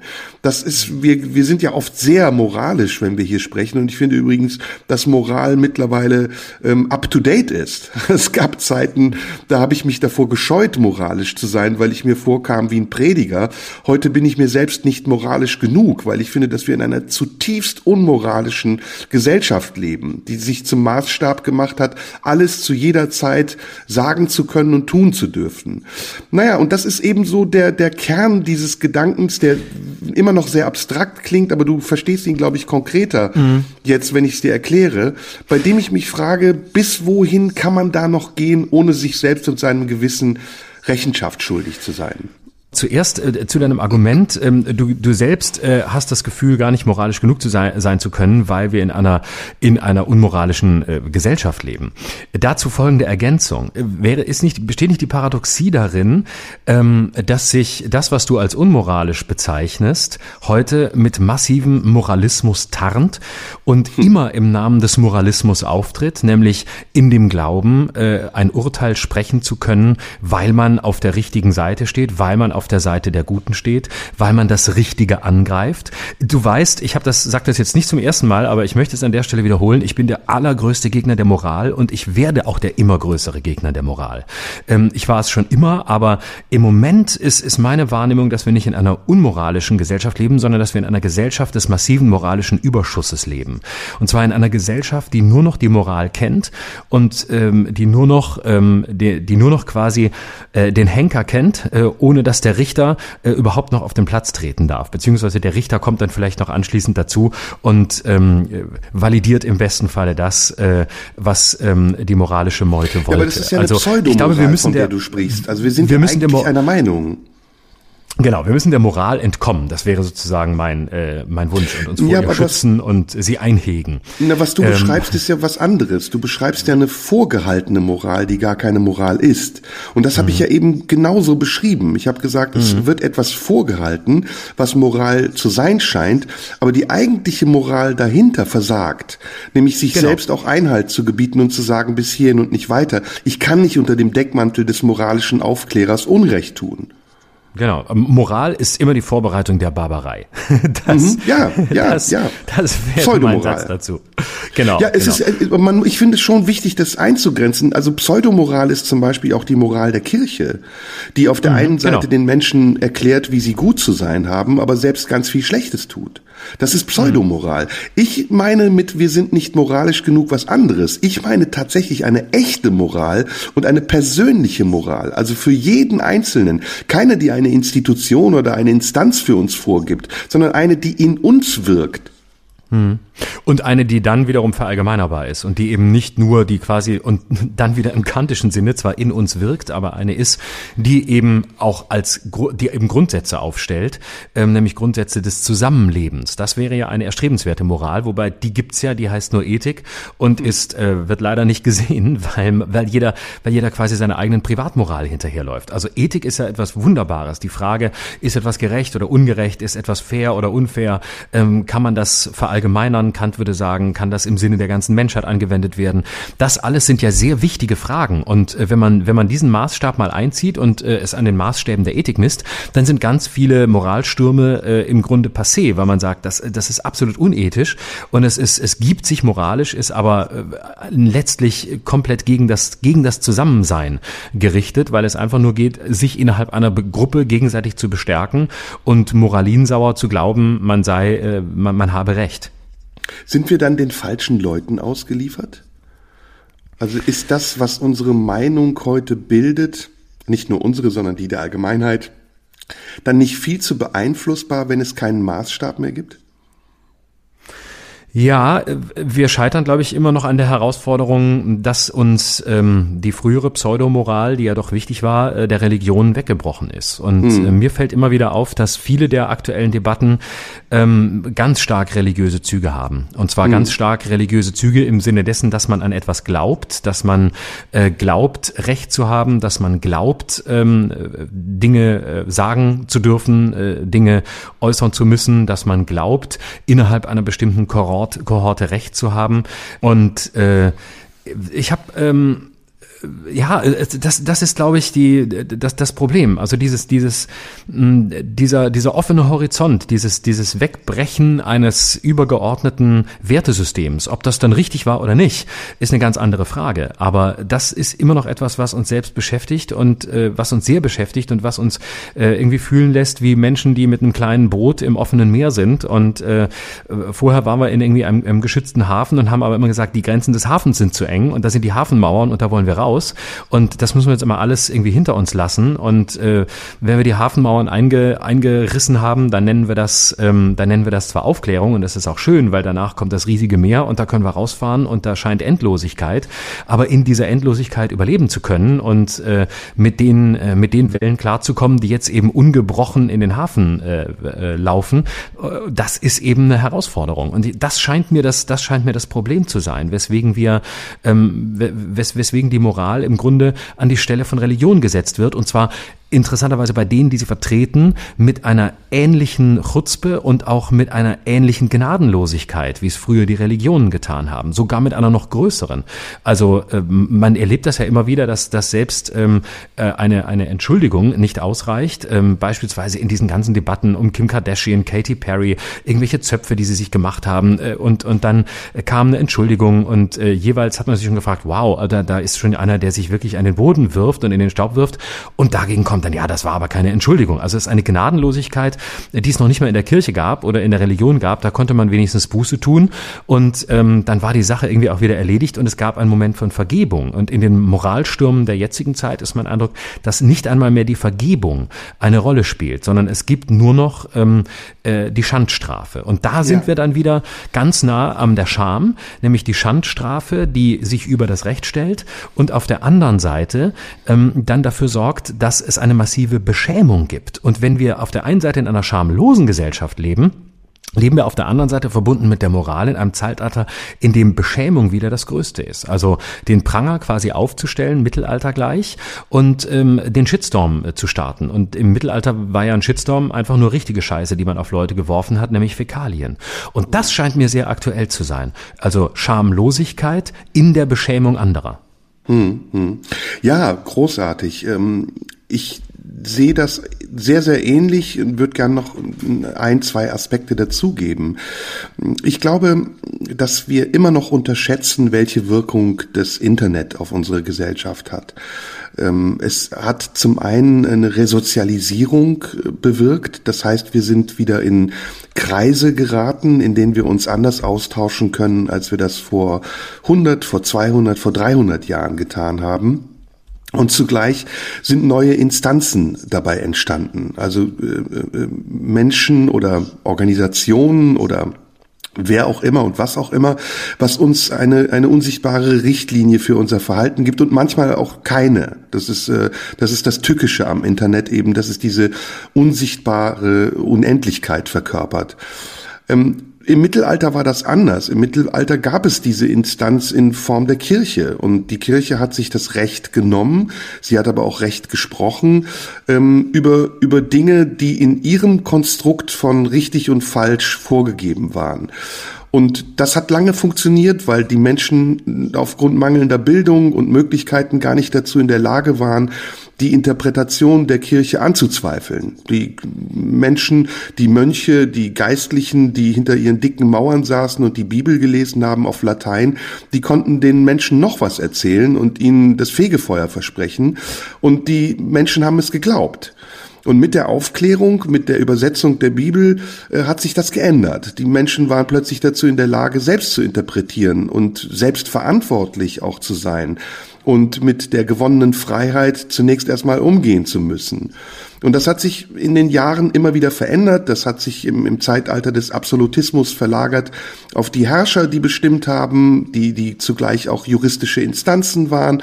Und das hat sich dann irgendwann in, im Zeitalter der Industrialisierung mit Marx und Engels und auch der Demokratisierung unserer Gesellschaften hin zu einer, ja, wir haben es ja neulich sehr extrem zugespitzt zu einer Diktatur des Individuums gewandelt. Also das Individuum, das plötzlich die Macht hat, sowohl anzuklagen als auch Recht zu sprechen.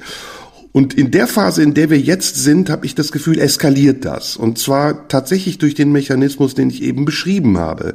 Man braucht sozusagen eine, eine moralische äh, Maßgabe, ein, ein, eine Richtlinie, in deren Sinne man zu agieren scheint, um dann freizudrehen und das zu tun, was man zunächst einmal als Effekt erzielen will. Und die Grundlage, eigentlich Gerechtigkeit zu ergründen und herauszufinden oder zu recherchieren oder überhaupt erstmal wie ein, ein Detektiv, die Indizien zu sammeln, bevor man ein Urteil fällt, die ist nicht mehr da.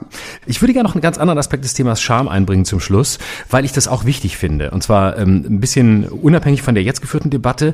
Ähm, Scham ist ja auf der einen Seite besetzt mit ähm, Schamlosigkeit, mit dem Gefühl, sich zu schämen, mit dem Gefühl, beschämt zu werden. Aber ist Scham nicht auch die Vorstufe ähm, der Schuld, also der moralischen Schuld, sich schuldig zu fühlen oder schuldig gesprochen zu werden. Also wer sich sehr stark schämt oder sehr stark den Eindruck hat, sich schämen zu müssen für Gefühle, für Wahrnehmungen, ähm, der ist ja häufig auch sehr schnell an einem äh, Schuldspruch, der zur Selbst- oder zur Fremdverurteilung führt. Also ähm, ist nicht die, ist nicht auch Scham ähm, quasi eine Form der Vorsanktionierung, die am Ende in Form von Schuld, durch moralische Schuld ja auch wieder ja, äh, etwas Privatis Privatistisches hat. Ne? Also mhm. ähm, nicht, nicht umsonst heißt es bei Nietzsche, lieber sehe ich den Schamlosen als die verdrehten Augen ihrer Scham und Andacht. Das war natürlich aufs Christentum und auf die Kirche gemünzt, aber ähm, Scham und Schuld stehen ja auch in einem Verhältnis. Und das heißt nicht, dass die Scham nur unproduktiv ist, aber es ist, glaube ich, ein, ein, ein, ein Verhältnis, das wir zu selten beleuchten. Ja, das sehe ich genauso. Das sehe ich genauso. Insofern, ähm, wir werden da jetzt auf keinen äh, grünen Zweig kommen. Aber, wir werden zu ähm, keinem Ergebnis kommen. Nein, Verdammt leider, leider. Aber es ist gut, äh, um das mit Lanz zu sagen, dass wir darüber gesprochen haben. ähm, hast du denn noch ein Thema gehabt? Ja, äh, ich hatte noch ein Thema ähm, und zwar wollte ich gerne ähm, mit dir über ähm, Himmel und Hölle reden. Ähm, oh. Und über, oh, ja, und das ist ein großes Thema. Ähm, und äh, ich weiß gar nicht, ob wir das heute noch komplett unterkriegen, aber ähm, wir können es ja, wir können es ja mal versuchen. Und äh, tatsächlich äh, finde ich, sind wir die ganze Zeit schon ein bisschen in diesem in diesem Bereich äh, äh unterwegs äh, gewesen, ähm, weil es ja auch ein, eine ähnliche Dichotomie ist, um eins meiner Lieblingsfremdworte zu benutzen, seit ich skalierbar nicht mehr benutzen darf, weil du es verboten hast. Hm. Aber es ist ja ähm, liegen Himmel und Hölle äh, nicht näher beieinander, äh, äh als wir glauben. Also äh, ein bisschen war mein Ansatzpunkt auch beim, beim Gedanken darüber, die Glorifizierung von Sebastian Kurz und sein jetziger Absturz, ob es denn wirklich ein Absturz ist oder nicht, wissen wir ja nicht, weil er ja wie gesagt Parteivorsitzender bleibt und wieder Fraktionsvorsitzender werden könnte und ein Comeback wahrscheinlich scheint oder mindestens nicht unmöglich ist. Aber ähm, meine Frage an dich war, ähm, was hilft es äh, uns? Was ist ähm, die Chance, die wir haben? Ähm, auch wenn es keine gute Chance sein muss. Es gibt ja auch schlechte Chancen. Aber worin besteht der Vorteil für uns, die Welt heute in Himmel und Hölle aufzuteilen? naja. Eine, kontra, eine kontraintuitive Frage. Eine provokative, kontraintuitive Frage. Also ich glaube, in einer immer komplexeren Welt braucht man immer einfachere Koordinaten, um sich zu orientieren. Und äh, Koordinaten wie Himmel und Hölle, aber auch wie richtig und falsch, wie böse und gut, das sind ja Punkte, die man setzt, um sich innerhalb dieses Bereichs, den man da geschaffen hat, bewegen zu können, ohne dass man befürchten muss. Ähm, Himmel und Hölle sind ja nichts anderes als eine Verheißung und zugleich auch eine Drohung. Und in diesem Wechselspiel, in diesem Ungleichgewicht, in dem wir uns mit dem Tag unserer Geburt bewegen, ist es wichtig, dass wir uns diese Koordinatensysteme schaffen, weil wir sonst äh, immer wieder an, an das Limit geraten und den Folgen unseres eigenen Handelns ausgesetzt bleiben. Und das kann manchmal sehr grausam sein, weil wir Menschen ja nicht immer nur kognitiv und, und rational und vernünftig handeln, sondern weil wir auch sehr oft in unserem Handeln bestimmt sind durch Triebe, durch unmittelbare Gefühle oder wir reagieren auf Dinge, ohne zu wissen, ob unsere Reaktion angemessen ist. Das, glaube ich, ist mal so prinzipiell erstmal die, die erste Antwort, die ich darauf habe. Hm. Ähm, Im Grunde ist es ja vielleicht auch ein bisschen so, dass Himmel und Hölle im Grunde, äh, im Grunde austauschbar sind, weil wer das Falsche tut oder in dieser Welt, in dieser Gedankenwelt das Böse tut, der kommt ja im Zweifel in die Hölle. Ähm, zugleich aber ähm, feiern wir ja doch auch äh, den Teufel, der auf der anderen Seite manchmal der Einzige ist, der die Wahrheit sagt und der eigentlich ja ein Anwalt der Hölle ist, aber manchmal auch uns auf Gleise führt, die uns uns aus der Hölle rausbringen können, nämlich wenn wir dem Teufel ähm, genauer zuhören. Insofern ähm, ist der Teufel einer, der uns vielleicht eher auf den, auf den rechten Weg bringen kann. Nicht umsonst spricht man ja auch vom Advokaten des Teufels und ähm, der eigentlich, der weiß, da ist auf der dunklen Seite, also auf der Seite des Höllischen, die wir von uns weisen, ähm, vielleicht mehr Wahrheit über uns als äh, auf der, wo wir immer nur Richtung äh, Himmel gucken und ähm, dann äh, immer hoffen, dass die Sonne aufgeht. Ich bin gar nicht so. Äh, der Teufel macht mir nicht so eine Angst, ehrlich gesagt. Deswegen. Mir auch nicht. Ich, deswegen ich war ich immer auf der Seite des Teufels. Aber ja, das liegt, glaube ich, an unserem Beruf. Ja, ohne Teufel funktioniert auch Gott nicht. Das ist ja das Entscheidende daran, dass sich diese mhm. beiden Figuren bedingen. Ähm, ich glaube, da müssten wir jetzt genauer einteilen, in welcher Perspektive wir darauf blicken. Also blicken mhm. wir auf eine Kirchenperspektive, aus einer Kirchenperspektive auf diese beiden Energien, dann äh, sind sie sicher zugeordnet. Dann ist der Teufel die Verkörperung des Bösen und Gott die Verkörperung des Guten. Und was ist gut und was ist schlecht? Gut ist das, ähm, was unser Verhalten vernünftig sein lässt. Schlecht ist das, was unser Verhalten ungerecht und grausam werden lässt. Ähm, aber da gibt es natürlich viele Varianten. Das Schlechte muss manchmal auch existieren, damit das Gute daraus entstehen kann. So wie das Gute manchmal auch sehr schlechte Auswirkungen haben kann. Also das kann man ganz simpel übersetzen. Übertrie übertriebene Fürsorglichkeit einer Mutter kann dazu führen, dass das Kind irgendwann lebensunfähig wird, weil es nicht gelernt hat, sich durchzusetzen. Die Mutter hat es zwar gut gemeint, aber letztendlich hat es einen sehr schlechten Effekt gehabt. Und manchmal kann auch das Schlechte, wie gesagt, einen guten Effekt erzielen. Ähm, Dinge auszusprechen, die verletzend sind, können Situationen klären. Und man hat plötzlich am Ende eine viel bessere Situation als die, die man vorher hatte, weil es ungeklärt war. Also da, da, das ist sehr, sehr, sehr vielschichtig.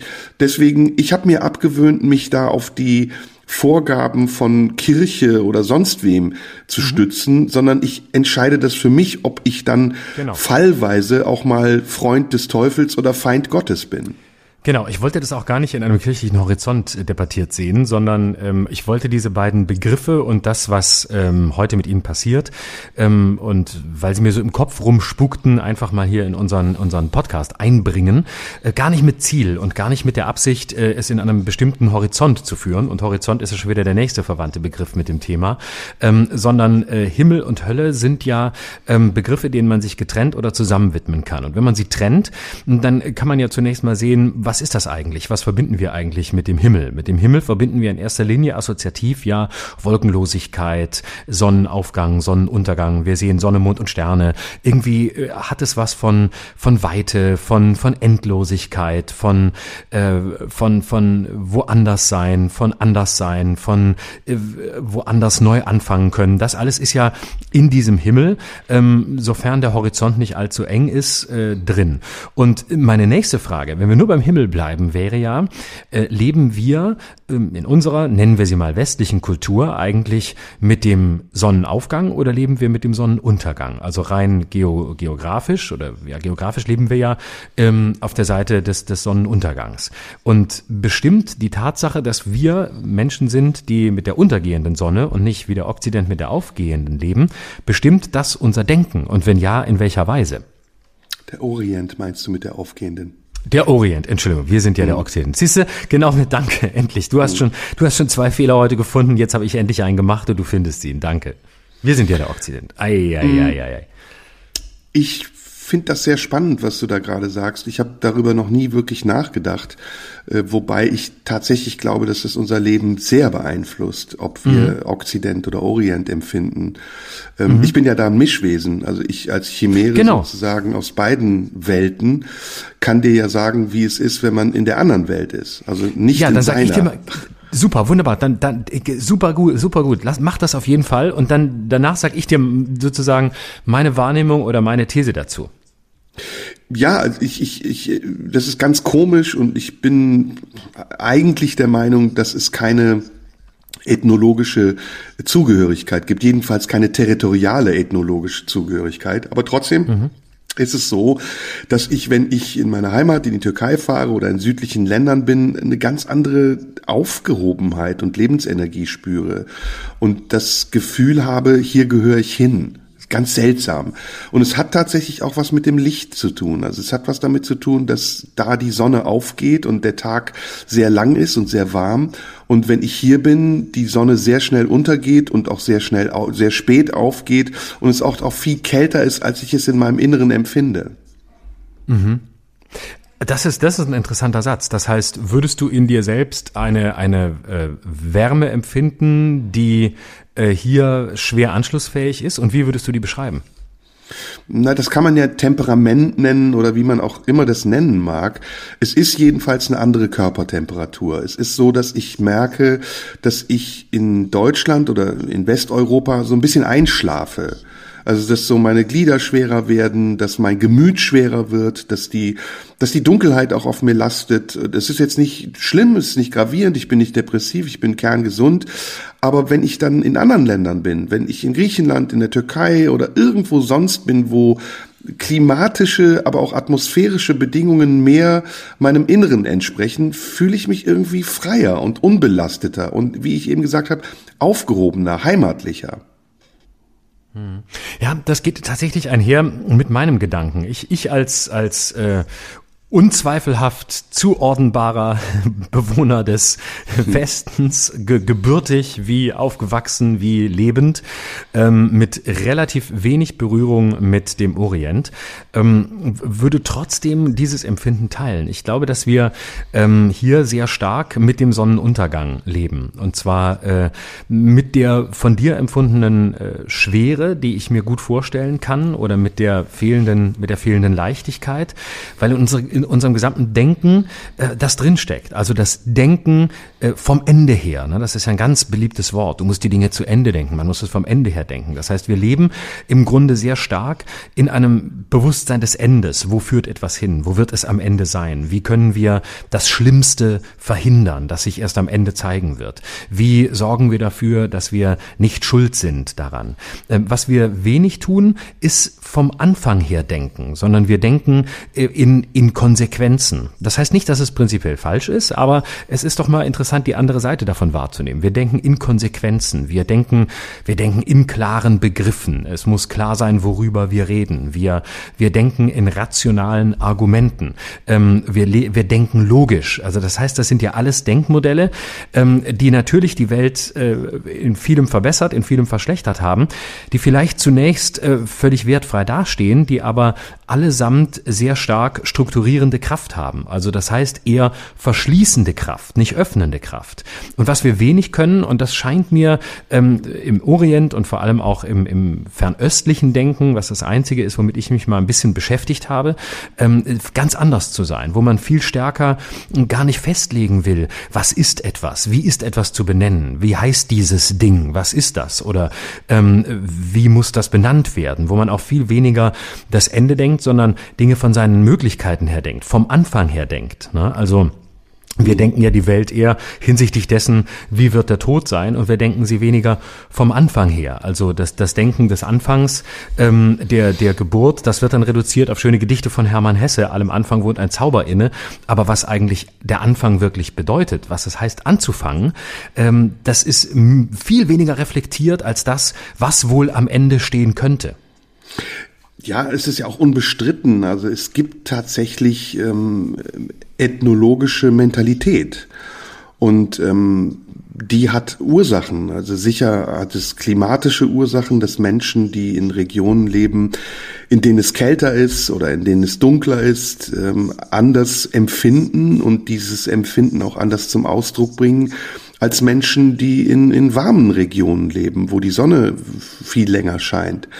Genauso ähm, hat das ähm, kulturelle Hintergründe, also die Sprache, die wir sprechen oder die Erfahrungen, die wir in unserem Kulturkreis machen. Das alles sind ja Einflüsse, die am Ende vielleicht auch mit einer Veranlagung dazu führen, dass wir in unterschiedlichen Regionen der Welt auch unterschiedliche Emotionen haben und diese Emotionen sich dann in Kunstwerken oder in, in sonstigen Dingen ausdrücken. Äh, die, die skandinavische Seele zum Beispiel ist eine ganz andere als die russische. Die russische Seele ist eine andere als die mediterrane. Die mediterrane wieder eine ganz andere als die deutsche. Wenn du, wenn du ähm, wenn du Theaterstücke liest von, von Ibsen, ähm, die haben immer diesen depressiven Touch. Und natürlich, das fragt man sich seit Jahrhunderten wahrscheinlich, äh, hat das was damit zu tun, dass es da dunkel ist? Ne? Sind die Menschen einfach genau. durch, durch die Verhältnisse, in denen sie leben, auch beeinflusst? Genau. So wie ähm, russische Musik auch immer einen, einen, sehr melancholischen Unterton hat. Ist das jetzt die russische Seele? Ist das der Wodka? Ist es die Weite dieses Landes? Ist es die Zerrissenheit? Man weiß es nicht. Oder auch so etwas wie Sturm und Drang, etwas, was aus Deutschland kommt. Die Romantik, die in Deutschland zu Hause ist. Ähm, der Klassizismus, äh, den gibt's in der Türkei nicht. Also es, es gibt mhm. in der Türkei keine Romantik. Vielleicht gibt's sie ansatzweise, aber sie ist eine ganz andere. So wie mhm. es eben in, in Deutschland auch keinen Bauchtanz gibt, sondern Schuhplattler. Und das ist, äh, das ist, äh, das ist vielleicht ein bisschen simpel gedacht, aber es ist tatsächlich so, wie ich es empfinde. Ja, ja, ja, natürlich, äh, natürlich. Und deswegen würde ich immer sagen, auch wenn ich, äh, auch wenn ich ein Abendlandbewohner äh, bin, darin zeigt sich das ja schon, ähm, bin ich trotzdem im Zweifel immer für Bauchtanz und gegen Schuhplattler. Und das äh, es ist weniger sexistisch gemeint, als es klingt. Und zwar nicht, weil ich äh, immer nackte Bäuche sehen muss, sondern einfach nur, weil ähm, ich wirklich mit Schuhplattler und dieser ganzen volkstümlichen Kultur sowas von gar nichts anfangen kann. Damit kannst du mich echt jagen. Ja, ja, dann äh, haben wir doch eigentlich einen ganz guten Schlusspunkt erreicht, würde ich sagen. Genau. Oder? Was wollten wir noch? Wir wollten noch am Schluss. Ich habe vielleicht noch ein, zwei äh, Nachrichten von Hörern äh, ja. vorzulesen. Nicht viele, aber ein paar. Und du wolltest noch irgendwie Pimmel sagen. Ja, ich, ich wollte, ich, ich wollte auf jeden Fall erklären, ähm, woher diese Geschichte mit sekundären und primären Geschlechtsmerkmalen kommt.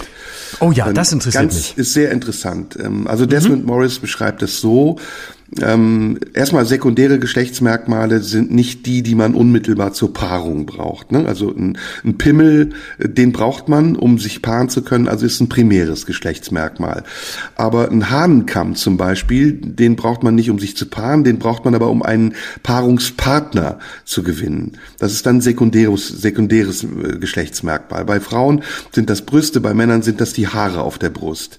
So, mhm. ähm, Warum sind das bei Frauen Brüste? Das ist die Frage. Und Desmond Morris erklärt das ganz interessant. Der sagt nämlich, die Biegung des Vaginalrohres ist so, dass ähm, im Tierreich, aber auch bei den Menschen der einfachste Weg, sich zu begatten, also Geschlechtsverkehr zu haben, immer von hinten ist. Ja, weil dann sozusagen mhm. das männliche Geschlechtsteil sich nicht knicken muss, sondern genau in der Biegung in das weibliche Geschlechtsteil eindringt, in der es vorgegeben ist. Das heißt also, der Hintern der Frau ist das primäre Signal für den Mann, begatten zu wollen. Und dieser Hintern der Frau signalisiert sich auch zum Beispiel in den Knien. In vielen Kulturen ist ja das Bedecken von Knien ganz wichtig. Hast du dich das schon mal gefragt, warum? Nee weil das eben den Arsch symbolisiert, so wie auch die Brüste der Frau für den Mann, also für den primitiven, äh, den primaten Mann bedeuten, da ist etwas, was ich von hinten begatten kann. Und diese Theorie von Desmond Morris, die ist mir nochmal eingefallen, als ich ähm, über dieses Thema nachgedacht habe. Sie ist irgendwie plausibel, ob sie wirklich noch gültig ist, das überlassen wir den Zuhörern. Ja, also ich meine Doggy Style wunderbar, aber ähm, ja, die Menschen sind ja aber. die einzigen, die face to face miteinander schlafen, ne? Das Richtig, machen noch genau. Primaten, genau. ich glaube Bonobos machen das noch. Ansonsten mhm. gibt es kein Tier in der, in, im Tierreich, das sich face to face paart. Ja, und äh, das ist ja auch beim, das, beim was beim Doggy Style halt so ein bisschen fehlt. Also ähm, gerade wollte ich sagen, sofern man sich einen Partner oder eine Partnerin ausgesucht hat, dessen Gesicht äh, einem anschmiegsam erscheint. Also oder bei uns beiden ist mir das immer ganz recht, dass ich dein Gesicht nicht sehe. genau, wir beide haben keine ähm, bewunderungswürdigen Fressen. Deswegen, wenn wir beide Sex haben, dann versuchen wir immer zu vermeiden, dass wir uns angucken müssen. Ja. Meistens ist es so, dass einer von uns beiden direkt ein Kissen aufs Gesicht gelegt kriegt, bevor es losgeht. Aber bitte nicht zu fest zudrücken. Es könnte negative Konsequenzen haben, die wir alle nicht wollen. So. So, jetzt die jetzt. Zuschauer, Zuhörer. Mir kann man ja schreiben an Instagram. Ich heiße Ed Schröder Live. Bitte schreibt mir Nachrichten, wenn ihr das Bedürfnis habt. Zwei möchte ich gerne vorlesen. Robert hat geschrieben, wäre cool, wenn ihr im Podcast mal wirklich mehr Meinung, vor allem eure Meinung preisgeben könntet. Dann kommt lange nichts. Auch Ach, wichtig zu wissen, auch wichtig zu wissen, ob die heutige Politik noch eine Daseinsberechtigung hat. Diese Idioten. Also er meint nicht uns, sondern die Politik. Also wir sollten meinungsstärker werden. Ich finde auch, wir sagen viel zu wenig unsere Meinung. Sehr Ja, viel ist ja wirklich. Referat wissenschaftlicher Thesen. Wir haben auch ganz wenig eigene äh, Intuition, die wir einbringen. Das werden wir verbessern. Das machen wir. Ähm, und dann schreibt noch äh, Reinald, sagt, viele FDP-Erstwählende, weil wir darüber ja auch gesprochen hatten nach der Bundestagswahl, viele FDP-Erstwählende wollten keine Altpartei wählen, wollen aber auch kein Tempo 30. Das ist eine insofern interessante Botschaft, als ich doch dazu neigen würde zu sagen, dass die FDP auch eine Altpartei ist. Mindestens gibt es sie schon länger als die Parteien, die andere als Altparteien beschimpfen und die man definitiv nicht wählen sollte. Sowieso sollte man nicht von Altparteien sprechen, weil das ein scheiß Wording ist. Und ganz abgesehen davon ähm, kann man auch FDP wählen und wissen, dass es eine ziemlich alte Partei ist, vielleicht sogar älter als andere, weil sie sehr viele ältere weiße Männer in sich beherbergt oder mindestens sehr männerdominiert ist. Und man kann trotzdem FDP wählen und dass man FDP wählt, weil man kein Tempo 130 will, das scheint mir das einzig Lucide an dieser Botschaft zu sein. Na super, danke für die äh, Zuschriften. Ich habe ganz zum Schluss, wo wir gerade über unser Verhältnis gesprochen haben, noch einen Vorschlag, nämlich ähm, unseren Podcast umzubenennen in Gay Watch Berlin. Das ist ein schöner Name. Oh, das machen wir. Das machen wir. Wir, Gut, wir machen haben doch das. Nächst, wir haben doch nächste Woche einen Fototermin mit Radio 1. Genau. Wir werden neue Fotos gemacht, äh, weil wir dringend neue brauchen. Das alte ist nämlich nicht mehr so toll. Man möchte ein neues Foto haben, weil wir jetzt noch, noch mehr an die Front, also noch mehr Rock'n'Roll machen. Und Ja. ähm, dann haben wir ein neues Foto und dann können wir es umbenennen Ja. in Gaywatch Berlin unterstrich Neues aus den Stellungskriegen. Ja, oder wir machen gemischter Fuck. ist auch nicht schlecht, oder? Eins von beiden. Lass es Robert Skopin entscheiden. Er wird da die richtige findest du- Entscheidung treffen. Wie findest du Schwanz und schlecht? Sehr gut. Das sind jetzt schon drei Optionen. Lass Oder? unsere Hörer entscheiden. Schreibt mir über Instagram, wie wir unseren Podcast nennen sollen, damit wir nächste Woche wissen, wie wir auf dem Foto in die Kamera gucken sollen. Davon hängt es ja auch Ja. ab. Wir müssen ja für die drei Namen auch unterschiedliche Blicke drauf haben. Ja. Und drei verschiedene Blicke für drei verschiedene Namen, das können wir nicht. Wir sollten vorher von euch wissen, was der richtige Name ist. Bitte nenn noch mal alle drei, damit Nein, ich anschließend noch einen abgestimmt neuen. werden kann. Alle Wege Ach, führen jetzt nach noch einer. Pimmel. Das ist jetzt zu viel, den lassen wir weg. Vier sind zu viel, drei sind immer gut. Drei oder fünf heißt eine alte Regel im Journalismus. Lass uns bei drei belassen und nenne bitte nochmal alle drei. Ähm, Lanz und schlagfertig. Gay Watch Berlin. Gemischter Fuck, gemischtes Fuck hast du vergessen. Gemischtes Fuck habe ich vergessen. Na, die Leute können es ja noch mal hören. Genau, bitte Okay. meldet euch für den, für den richtigen Blick in die Kamera nächste Woche, wenn wir Nacktfotos machen. Aber jeweils so, dass wir uns nur von hinten sehen. Wir freuen uns. So, mein Lieber, ich danke dir dafür, dass du heute wieder da warst und wir hören uns nächste Woche wieder. Ich freue mich auch.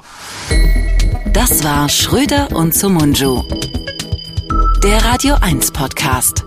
Nachschub gibt's in einer Woche.